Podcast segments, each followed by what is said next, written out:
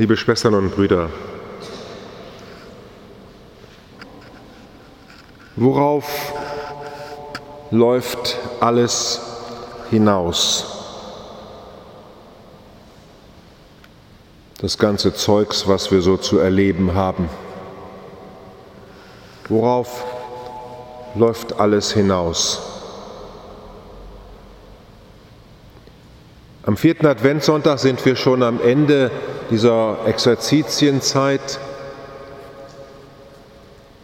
in der wir neu einüben, was uns ins Herz hineingegossen worden ist an Glauben. Dass unser Leben nicht ein auf den Boden gucken ist, und möglichst irgendwie bewältigen, was wir gerade so zu bewältigen haben, sondern dass unsere Bewegung jene Bewegung ist, die im Kehrvers des Antwortpsalmes heute angedeutet worden ist. Richtet euch auf. Es guckten ihr immer nach unten. Richtet euch auf es macht dir immer die Augen zu. Richtet euch auf. Man könnte es auch anders übersetzen. Werdet österlich.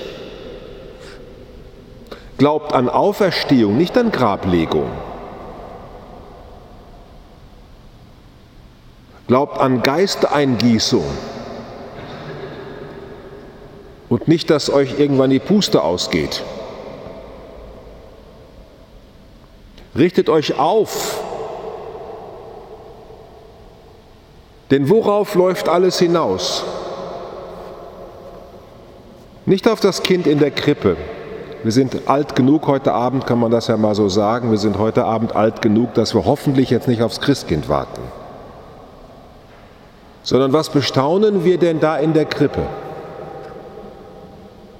Da bestaunen wir,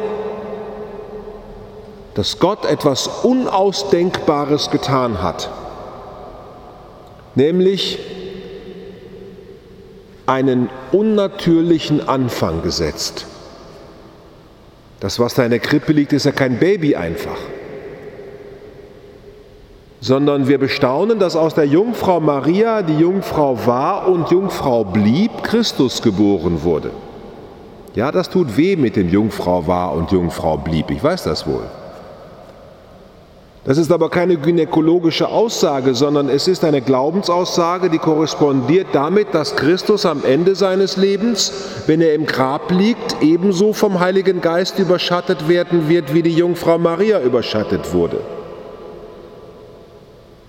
Und dass Christus, der unseren Tod geteilt hat, unseren ganz, unser ganzes ganz Todsein, dass Gott mit ihm auch einen ganz neuen Anfang geschaffen hat, der uns Auferstehungskraft gibt und der unserem ganzen Leben eine Vollendungsdynamik einhaucht. Also wir gucken sozusagen bei der Krippe nicht runter, wir gucken da runter, sondern eigentlich schauen wir, wenn wir hinunterschauen, sofort hinauf zu dem, der uns dieses Kind gesandt hat. Worauf läuft alles hinaus? Es läuft nicht alles auf das Kind hinaus, sondern es läuft alles darauf hinaus, dass diese Welt, in der wir leben, eine von Gott geschaffene Welt ist und eine nicht von Gott verlassene Welt, sondern eine von Gott heimgesuchte und aufgesuchte und ergriffene. Du wirst auferstehen. Aus diesem Grund geht die Kirche, wo immer sie ist, immer auf Menschen zu, die diesen Glauben verloren haben. Ob sie obdachlos sind oder im Gefängnis, ob sie im Krankenhaus sind, auf der Palliativstation, in einem Pflegeheim, ob es die zerstörten Familien sind oder ist egal in Syrien oder in Palästina, in Pakistan, Überall sind Christinnen und Christen unterwegs, um mit dieser Botschaft in einer Welt, in einer kleinen Welt oder großen Welt, die so aussieht, dass alles da niederliegt und alles nach unten rutscht, den Menschen mit dem Licht von Weihnachten und Ostern zu begegnen und ihnen eine Zeugin und Zeuge dafür zu sein, wo es eigentlich hingeht, worauf alles hinausläuft, Richtung Auferstehung. Das ganze berühmte christliche Handeln ist nicht ein, du stehst unter Druck und musst mal wieder was Gutes tun. Nochmal wieder so ein Liebeswerk tun. Das ist nicht unser Motiv, sondern unser Motiv ist, dass wir überall Gott mit seiner weihnachtlichen Auferstehungskraft, mit seinem Licht, das er ins Dunkel bringt, mit seinem Neuen, das er dem Alten gibt, mit seiner jugendlichen Kraft Menschen Perspektiven ermöglicht, auf die Menschen nicht kommen können. Gute Seelsorge heißt nicht, ich weiß als Seelsorger, was für dich richtig ist, sondern ich ertrage es, dass du am Suchen bist. Und ich glaube, dass Gott auch dir eine Chance gibt und in dir die Auferstehungskraft so lebendig ist, dass all das, was dich jetzt bedrängt, zweitrangig wird, weil du dich nämlich aufrichtest und gerne in die Krippe guckst, aber von der Krippe sofort aufspringst in die neue Zukunft, die Gott dir so frisch und neu schaffen wird, wie dieses Kind frisch und neu in der Krippe liegen wird. Lukas hat das in dieser schönen Begegnung mit Maria und Elisabeth eingegossen. Eine Bewegungsgeschichte, eine sich auf den Weg mach Geschichte, eine nicht zu Hause sitzen bleiben und ich habe ja meinen Gott Geschichte, sondern eine Aufbruch- und Ausbruchgeschichte. Richtet euch auf und erhebt euer Haupt. Liebe Schwestern und Brüder, es gibt so viele Argumente dafür, dass das Dunkle stärker ist als das Licht.